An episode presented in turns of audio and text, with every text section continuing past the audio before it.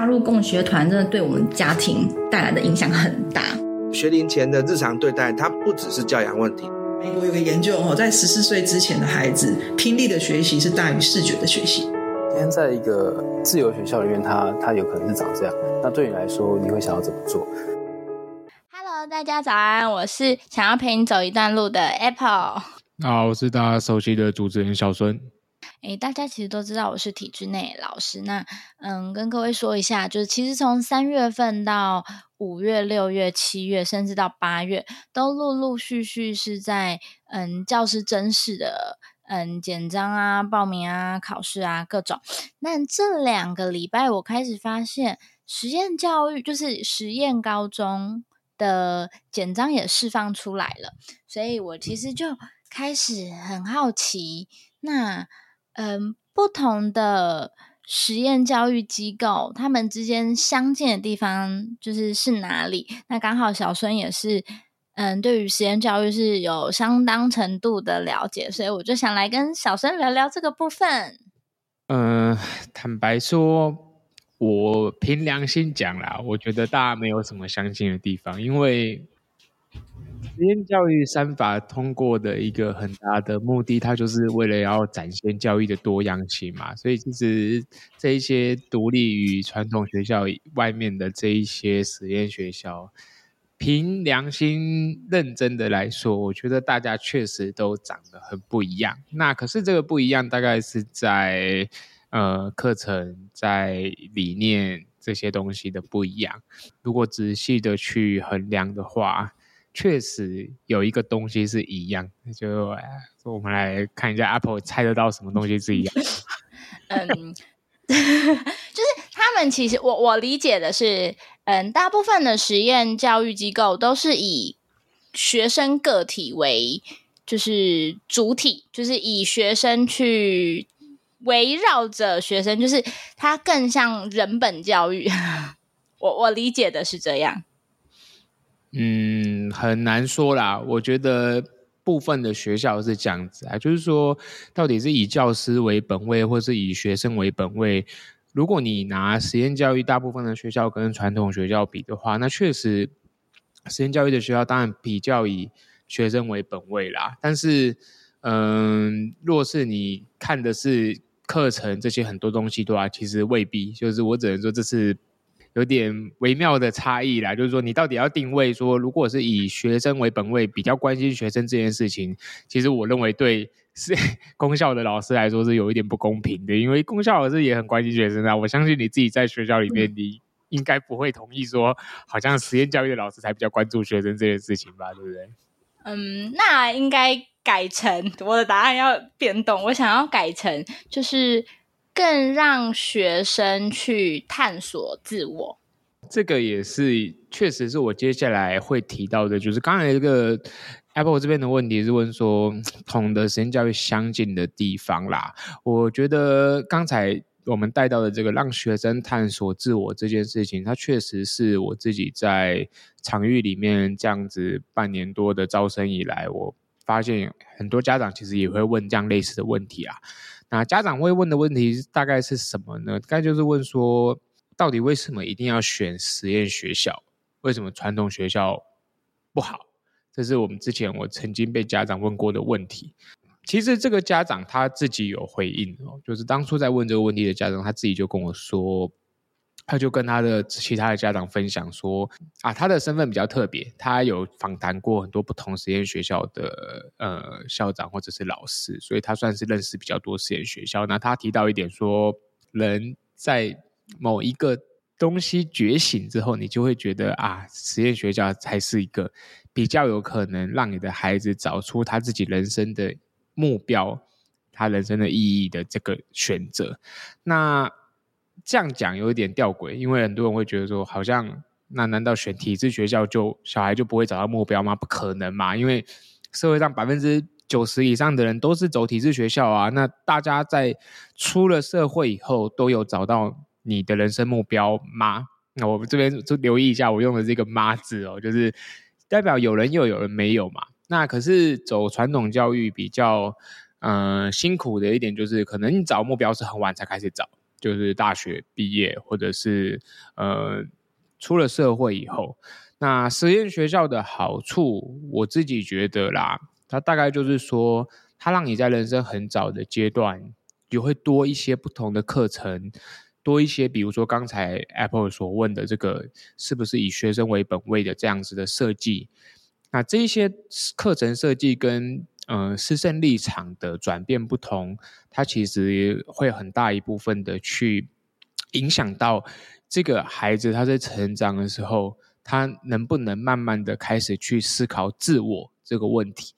那当然，自我是一个很复杂的问题喽。就是如果我们要谈下去，就是谈不完了。就是包含了很多心理学的层面，有马斯洛的，然后还有啊弗洛姆，各式各样的学学家，他们都曾经去聊过这个自我的问题。那所以针对这个问题，我自己会觉得啦，不同实验教育机构他们相近的地方，其实就是大家留了比较多的时间。比较多的空间，让小孩去探索他们的人生到底要做什么。所以我曾经在全人的分享会上面听到有全人的孩子说，他在高中的三年他什么都没做，可是他到了大学的时候，他已经很清楚他这辈子他想要做什么事情了。那他后来做的事情确实也跟他在那个时候确定下来发展出来的那条路线是相符的。我在这边也不是要说，好像你提早找到兴趣很了不起。而是说，我觉得对很多人，我不知道听众朋友的经验或是感受是怎么样啦。但是我自己在求学阶段，我是没有机会、没有时间去探索这个我人生到底想做什么这件事情。我其实是到出社会，到这这三四年，我小孩出生以后，我才思索这件事情。那我觉得实验学校在这一块，它确实保有比较大的空间，然后还有很多的操作是每间学校都在做的。我会比较定义成，如果你今天想要走实验教育的话，你真的想要看那个大家相似的东西，我认为就是至少这个空间是比较撑起一片天空，让孩子在这里面去探索他的人生这件事情。就是我刚刚有听到一个，我觉得就是我觉得蛮好的地方，就是小孙刚才说人人类觉醒的部分，它是比较容易。找出自我，就是它是用比较级的方式去对比。嗯，我理解到的应该是因为，就是传统体制内的学校，它还是会有不不论是国中、高中，都会有会考跟学测挡在前面，就会有传说中的招生这个问题，就是学校需要有一个漂亮的榜单，然后。来让家长觉得，嗯，这一间学校是可以考出好成绩的，所以他们的目标可能更像是要有一个好的成绩，然后去好的学校，可能会有好的成就，当然就是可能嘛。那这个好的成就是不是孩子真的想要的？就是这可能要画一个问号。但是我理解到的，嗯，关于实验教育，它。直接把所谓的成绩先盖住，不一定不重视，但是先不那么重视它，他更倾向在让孩子找到他适合他喜欢的路。嗯，但是这背后其实也也未必啦。应该说有一些实验学校它，它它并没有，他并没有说就是不看成绩啦。但是你只能说，实验学校它大部分大家都。不是拿成绩来衡量学生，因为实验学校一样会有考试嘛，就是有一些学校一样有考试，有一些学校可能没有。那不论有没有考试，其实我觉得在体制学校比较大的，我们说弊病嘛，这样可能就要被人家公审了，什么弊病呢？就是体制学校比较多人去谈的问题，就是说。成绩它有好有坏，它是有好的层面，它也有坏的层面。好的层面，它让你知道你自己就是学习的状态好不好嘛，对不对？你你透过比如说你考一百分，你就知道你学习的很好，这是学习成效。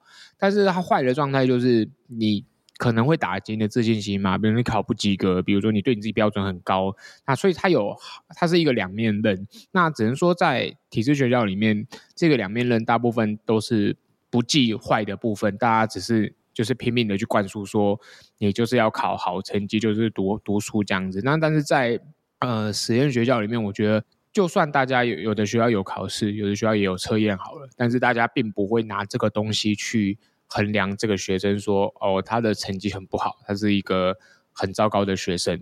这是我觉得实验学校，嗯，跟传统学校一个比较大的不同。那这也造成为什么很多的学生孩子他们会从传统学校受挫之后，就到实验学校去疗伤，因为在这样子的环境里面。你比较没有那种，嗯，我们讲说残酷的社会竞争嘛，或者是很普世的那个标签价值，觉得说读书是你唯一的道路，这样。嗯，对耶，就是他们不那么拿这件事来跟你谈，这个小孩到底是好还是坏。嗯，但是我得要说，学校不谈，家长会谈，对，因为。家长的观念是很传统的，大部分啦，很多家长是很传统的啦，就是他们还是会呃回过头在意这些事情，但是不是说在意这些事情不好啦，所以这就是实验学校跟家长之间的拉扯，就是有时候就算实验学校本身是不看重成绩，就可是当整体的环境他所招生到的学生，他的家长一直不断的在给学校这一块的压力，那你会发现说，其实对学校来说，他不得不改。对，因为就是实验学校这中间牵扯一些经营的问题啦，那这个就很深很深的其他层面问题。我们今天节目就这个题目，我觉得就不要带太远。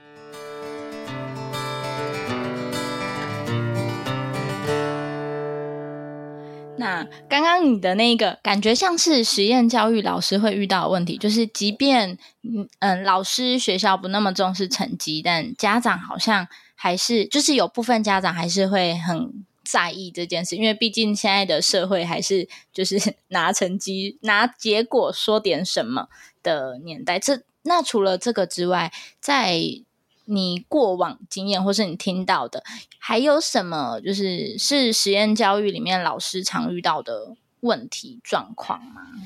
我觉得其实能遇到的问题状况跟公小不会差距到哪里去。就 Apple，你自己在公校，你碰过什么样子？你觉得是公校老师的常常碰到的问题？就是政府说什么我们做不到，时间 啊，就是上面的政策跟下面不符嘛，是不是？或者是还有呢？其实政嗯，其实政府说的，我们我我个人是觉得，嗯，如果我们有同样信念的。情况是可以的，但是，嗯，因为公校的考法，它就是拿成绩说话，所以大家的理念不会一致，所以在面对同样事情的时候，看法会就是很有出入。有有些人是支持政府的那个态度，可是有些人觉得屁啊，不可能啊，怎么可能做得到？不要管他啦，这个就就这样啦。对，就是理念的部分会让。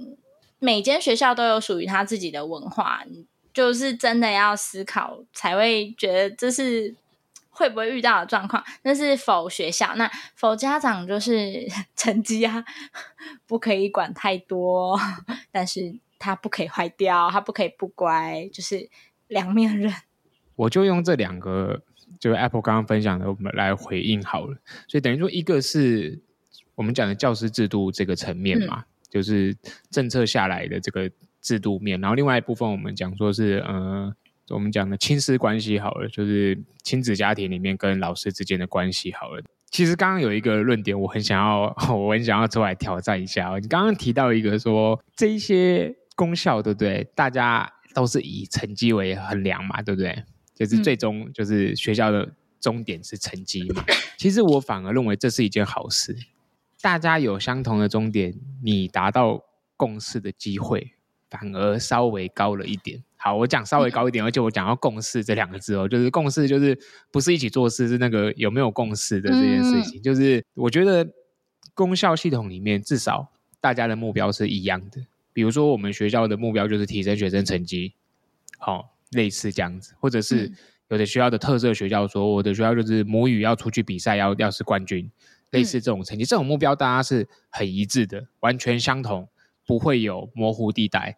那其实我认为，一起工作的人有没有共同目标，其实很重要。这是功效系统，对不对？你你可以这样操作吗？可是你今天回到实验学校哦，你你觉得实验学校有这种东西吗？实验学校就没有成绩嘛，对不对？对。那你觉得他们有共识的东西到底是什么？学生找到自己吗？嗯，你看，这是一个很抽象的问题，对不对？你觉得所有的老师进来都是为了让学生找到自己吗？不可能嘛，对不对？你在功效里面你也看过说，每个老师他有他的教学擅长的东西，他有他的喜欢的东西，他有他的目的，甚至有些老师他对学生学的好不好这件事情他很在乎。在进来这个实验学校场域里面的每一个老师，如果在他们大家的目标如果是没有相符的时候，你怎么把这些人凝聚在一起？我认为它其实比功效还要困难很多很多。就是它更 它更抽象一点，它我我我们没有办法有一个具体、绝对正确的具体行为来达成，就是这一间学校，就是现在是实验教育的目标，感觉比较难以执行。这就是为什么很多学校谈评估，就是很多家长最喜欢去跟实验学校确认的是，你怎么评估我的孩子的学习？对，就是这个“评估”两个字背后有很多很深的意味，代表说，当我今天要检视你这间学校教的好不好的时候，你的标准到底是什么？好，我们没有，如果实验学校假设你没有成绩标准，好，那你标准难道是用嘴炮吗？对不对？像我们在录音，难道难道是用嘴炮来当标准？还不可能嘛，对不对？所以家长不会接受嘛，那家长就会希望。你要量化一些东西给他，那这个这个也是每一间学校，我觉得大家都会碰到的困难题，就是说，当你今天摒除了普世的这个学习价值跟标准的时候，你剩下的东西要怎么去呈现给家长？比如说我们常常讲的干话的那种创造力，或者是什么什么想象力，反正就是就是什么批判性思考这一类型的能力，你要怎么样传达？给让家长知道你的小孩在这些能力的学习上面怎么样，你必须要有量化的指标。就是讲白一点，嗯、人就是一个非常喜欢参考量尺的一个物种嘛，对，就是什么东西你最好都要能够明确的这样子去把它分类，然后去确定说，哦，这个这个达到的程度是多少。那这个我觉得是实验学校你会常常会碰到的一种困境啦，就是那包括这个困境不只是影响。家长对老师的之间的紧张，他也会影响到老师自己在做教学的时候。对很多新手老师来说，他在这个教育里面，我们是不是太放松了？如果我的生我的学校生活里面，如果我我的教案不够严谨，我缺乏设计，我缺乏呃各式各样的课程去协助学生的时候，那学校自己能不能够抓得住自己的课程出现的问题？因为在传统学校里面。大家都照课纲走嘛，那课纲就是一个很严谨的东西，它没有什么太大的空间跟弹性。嗯、那但是好处就是，你只要照着这个东西教，基本上我可以确保知识普及这件事情，知识学习这件事情，我一定有教给孩子。可是，在实验学校里面，很多学校都没有招课纲走啊，对不对？那没有招课纲走的时候，这间学校它自己的课程设计的逻辑到底是什么？那他自己。整体课程规划到底是什么？我认为很重要。可是你看台湾现在实验学校有多少间？早就破百了，对不对？嗯、这么多实验学校里面，你觉得每一间学校都有这么严谨吗？这是一个问号啦。嗯、就是这是我我我觉得家长可以去思考的部分。就当我们今天看到无数的学校一直这样子叭叭叭叭叭，除了实验学校诞生的时候，每一间学校背后他们设计。课程设计什么东西是不是有一脉相承？它是不是符合呃我们讲的一个完整的逻辑？一个严密严密的课程设计，我认为这个东西还是重要的。当然，很多人会跳出来说，实验学校就是啊有弹性，有什么什么什么。但是我都回头说，当等你是家长的时候，你自己再把考虑把你的小孩送去学校的时候。你如果还能讲这种话，我就很佩服你。就是你今天要把一个小孩送到一个学校，然后你跟你自己说，哈哈，没关系，实验教育就是五花八门，什么都可以试。然后我我觉得没有关系，我花个大把万、十来万，然后把我的小孩送过去里面，然后我根本就不过问任何事情。那你就送社谷就好了，对不对？嗯，我想 Apple 也听过涩谷嘛，对吧、啊？你就你就丢涩谷就好了，涩谷就是。最自由的嘛，就是没有任何的限制。那你就是花了钱就把小孩放过去，然后你你都你最好都不要过问。那那我觉得这就是涩谷，没有不好哦。我不是在批评涩谷，我的意思是说，就是如果你能够这么松，那你就把小孩送去涩谷。可是我自己碰到的家长百分之九十都不可能这么松。那没有这么松的时候，你到底怎么看待实验学校呢？我觉得这是一个呃蛮有趣的问题啦。都只有否制度，对不对？亲师还没，对不对？哦，对啊，亲师还没有。啊，好。好，亲师引诱其实跟体制学校我觉得是一模一样的啦，没有什么特别的不同。家长有家长的期望，大家都会觉得说，好像家长把小孩送到实验学校，就是他想清楚了，他觉得传统教育就是不不行了，那他才把他送。其实其实并不然啊，我自己碰到很多家长，他们他们他们讨厌传统教育没错，可是呢，当他今天选了一条非传统教育的路之后，他又常常会回头。拿传统教育的东西来检视学校，所以家长跟学校之间的关系其实是很紧张的。那包括我们刚刚前面讲的说，你去教课纲的这些，教不教课纲里面的东西这些问题，那很多家长很喜欢拿课纲的进度来跟实验学校做比较，就比如说。我的小孩已经小学四年级啦，你怎么还还不会乘法除法啊？你看我那个其他的邻居的朋友，他都已经学到那个上面都会学 x 跟 y 了，我小孩还还在这边加法跟减法，那个学校你们的教学是不是有问题？这种常常会听到啊，那家长会觉得说学校教不好，或者是学校没在教，因为没有考试嘛，大家看不出成果，嗯、然后当万一考下去更惨。通常你知道实验学校的学生考下去就剉赛了，就是那个考出来的成果都要重新偷偷的写一张好看的东西给家长看，这是真的，我没有骗大家。就是如果说你们不相信，你们可以偷偷偷的去打听，有一些实验学校真的是这样子玩，就是给家长的考卷其实是学校 open book 给小孩去写的，原因不外乎就是没有考试啊，没有练习啊。缺乏这些东西的时候，小孩去做考试这个测验，它本身就是劣势。因为你想想看，嗯、考试是一个有技巧的东西，对不对？对，它其实是一个有策略、有技巧可以拿高分的东西。那你今天在这环境里面，你就不去练习它，你怎么会期望你的小孩突然在考试里面可以考很高分？这本身就是一个期望跟事实根本不会成正比的东西。所以，我觉得家长也不用太。在意说，我小孩考试考很烂，啊，考很烂是正常的，他又没有练习。如果他都不他都不用练习，他就可以考很好，那你叫那些每天都在考试的小孩情何以堪？亲师之间，我认为这就是最普遍的问题啦。家长跟学校有一些想法的不同，然后很多家长就会一整天来。跟学校做一些 argue，就觉得说啊，我的我这个你们这个课程怎么样怎么样不严谨啊，我小孩学习怎么样怎么样啊，我要转学了啊。然后学校有有的学校就被迫说，我不行了，我学生已经够少了，你不要再转了。然后那我我们达成你的期望好不好？比如说哦，你希望我们增加什么，我们就增加什么。真的有一些会这样子啊，你没有办法扛住家长背后的压力嘛。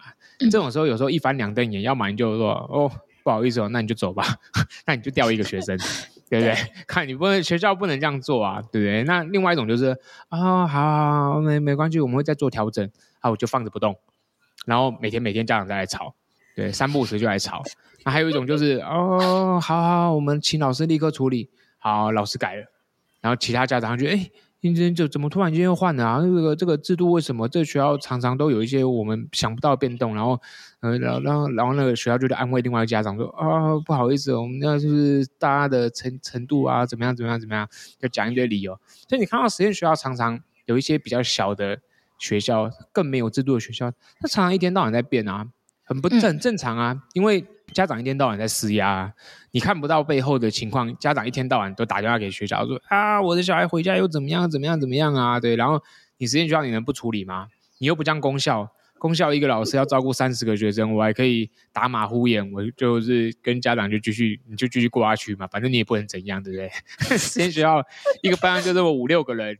你是你还可以不处理我的小孩吗？你不处理我的小孩，我就要转学了。我对，你看这个是很严厉控嘛，所以你就会在这个环境里面，我实验学校的家长跟老师之间，学校校方这边的关系，其实未必会比大家想的传统学校来的说，好像都很融洽。当然，我也听过很多很融洽的例子啊，比如说宜兰的人文啊，对啊，他们是一个像家庭制的学校嘛，对啊，就是。每一个地方有它不同的操作啦，而、啊、我刚刚讲的那个只是说我自己体验过一些比较小的、比小的学校，有一些新的学校，尤其是刚成立没有多久的学校，越容易有这种问题。那你像呃种子、全人这些已经很久很久的学校了，他们自然当然有他们的一整个脉络，他们一整个文化去应对这样子的事情。那当然很多学校是会选家长的，选家长就是因为。我要碰到这些问题嘛，对不对？所以最简单的方式就是我在面试的时候，我就把这一堆有的没的这些 有毛病的这些 家长把它挑掉，看我又乱乱讲话了，对，就是有有些想法这样把它挑掉了。我觉得那是那是最容易的，包就就算是我自己的场域，我们也在做这件事情啊。因为你知道，如果你今天没有做这件事情，结果可能会很可怕，这是很实在的。那刚才小孙谈了制度跟亲师的两个层面，我觉得可以请观众朋友，然后嗯回去思考一下。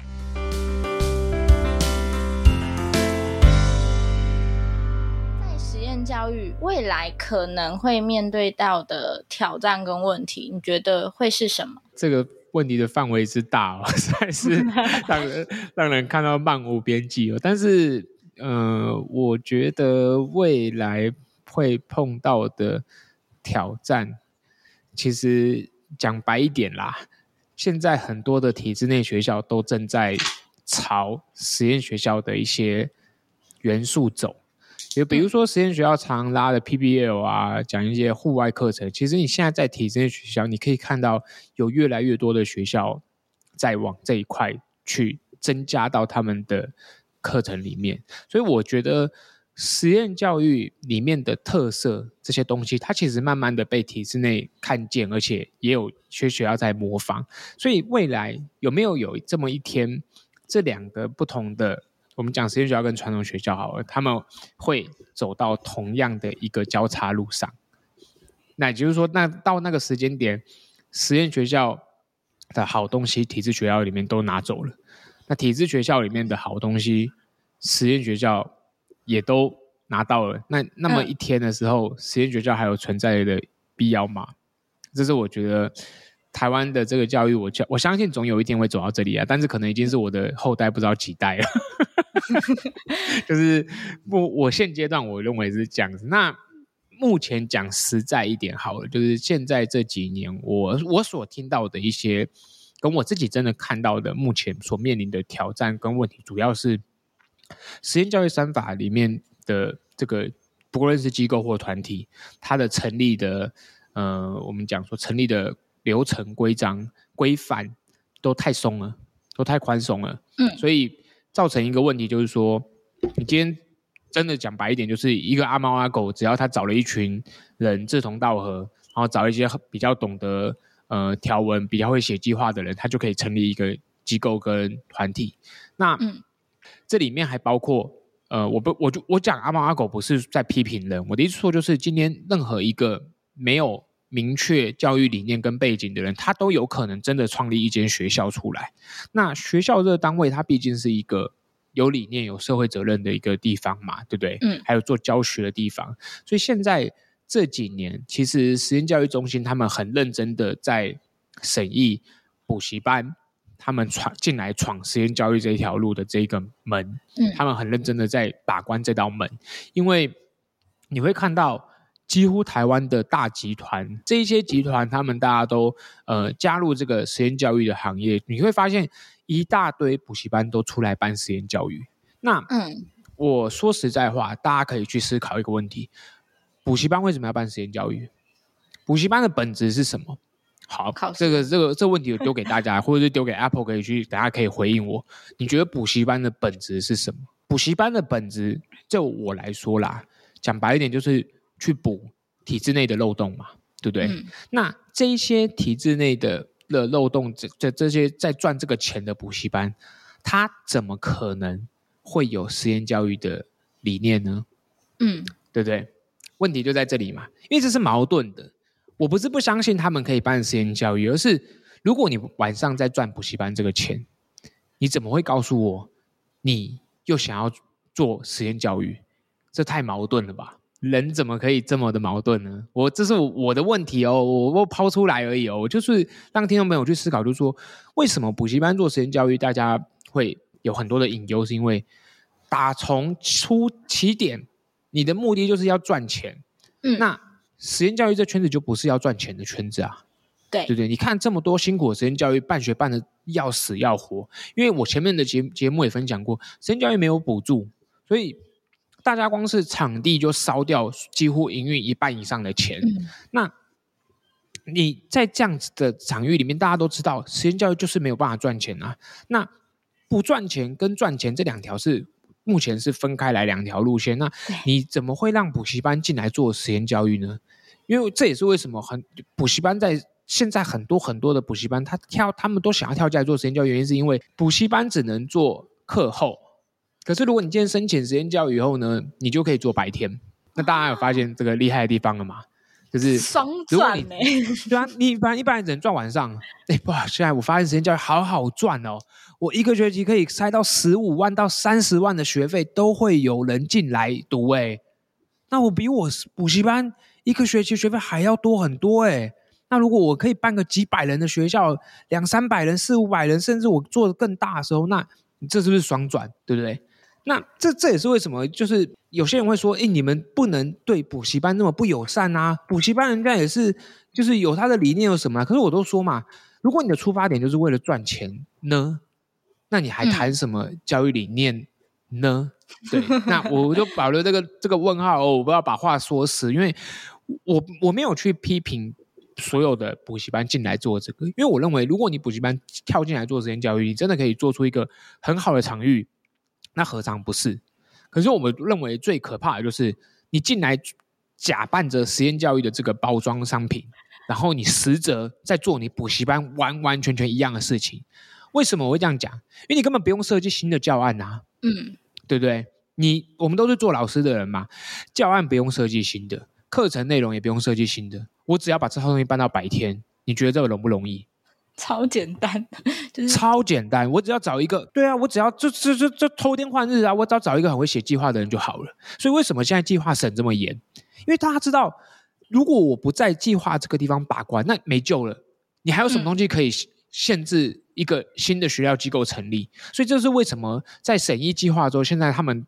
抓这东西抓得很严格，就是我真的要看到你有创造不同于传统教育的一些多样性的其他东西出来，我才会让你立案立法。那这个就是现在补习班的乱象啊！我认为是目前这几年最可怕的地方，也是在亲子天下之前，我记得呃，他们有有一篇就是在报道说，雨后春笋不断不断的出现学校，又一堆学校倒闭。那、嗯、尴尬的是什么？倒的都是那些很有理念的小校，废话，他们没钱嘛，对不对？嗯。可是你可以看最后撑得下来的会是谁？如果这些集团、这些补习班都进来了，最后撑下来的，我觉得根本不需要思考，就是他们啊，因为他们有钱啊，有钱，对啊，没钱的人你就是得烧完的钱你就回家洗洗睡嘛。那这样子的生态是不是嗯健康呢？我觉得就是留给听众朋友去思考。就是这是我个人目前这几这几年吧，就是这一两年真的看到很多很多的哇很厉害的实验教育机构，我就查说，哎，他怎么没听过？或者是哎，这背后是谁啊？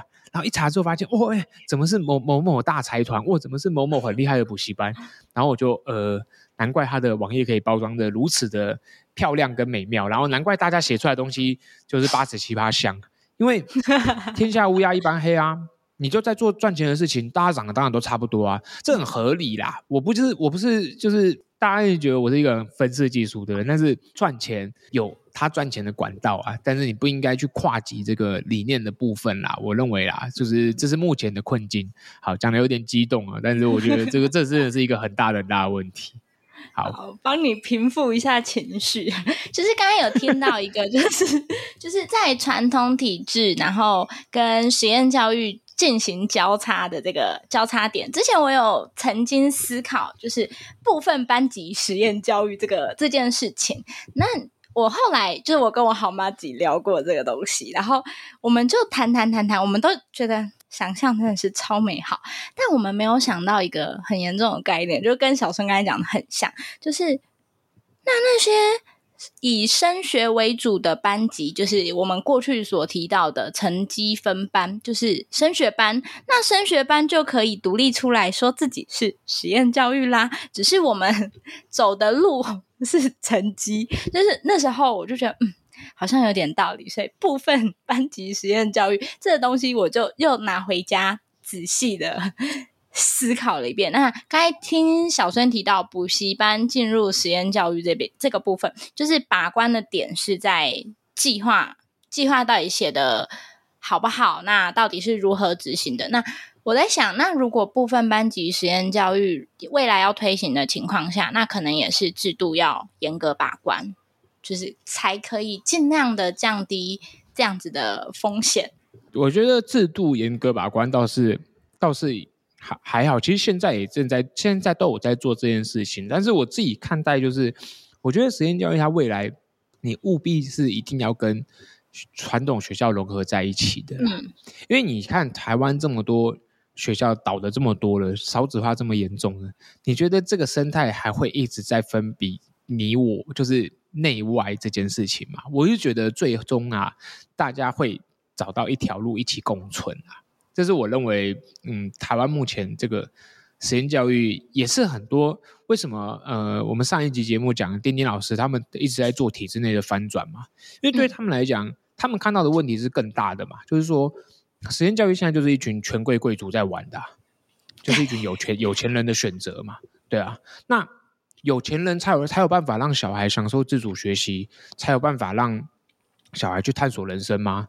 这个根本是社会的不公不公平嘛，嗯，对不对？所以我我是认为往好的层面去走，真的实验教育应该要有一天，它必须要回归到所有学校里面，这个血脉应该要融回去。功效里面去，那功效里面怎么做翻转？当然，这中间牵扯很多的议题啊。只是说以未来的的愿景来说啦，其实那个部分班级实施实验教育，这这已经操作了很多年了啊。但是，就像刚刚 Apple 提的啊，成效中间大家怎么检视？然后家长的期望不同，然后学校有学校的问题，啊，老师也有老师的问题，这中间牵扯太多东西了。那坦白讲，你想要把实验教育融入传统学校，还有一个。致命性的关键就是，传统的师培系统必须要彻底改变，对不对？嗯、你师培系统不跟着修正的话，你教出来的永远都是那一群最传统的老师。就像丁丁老师讲的嘛，今天用一群关在笼子里的鸡的这这样子的方式去养这群老师，然后你却希望他出来要教一群放山鸡，你觉得有可能吗？对不对？我觉得那是一个蛮好的比喻，就是说系统性问题本身必须要去解决。那往上追寻源头的话，有太多太多东西都必须要跟着变动了。那这些东西的变动，我觉得都是仰赖必须要有这样子理想的人跳进去里面做啦。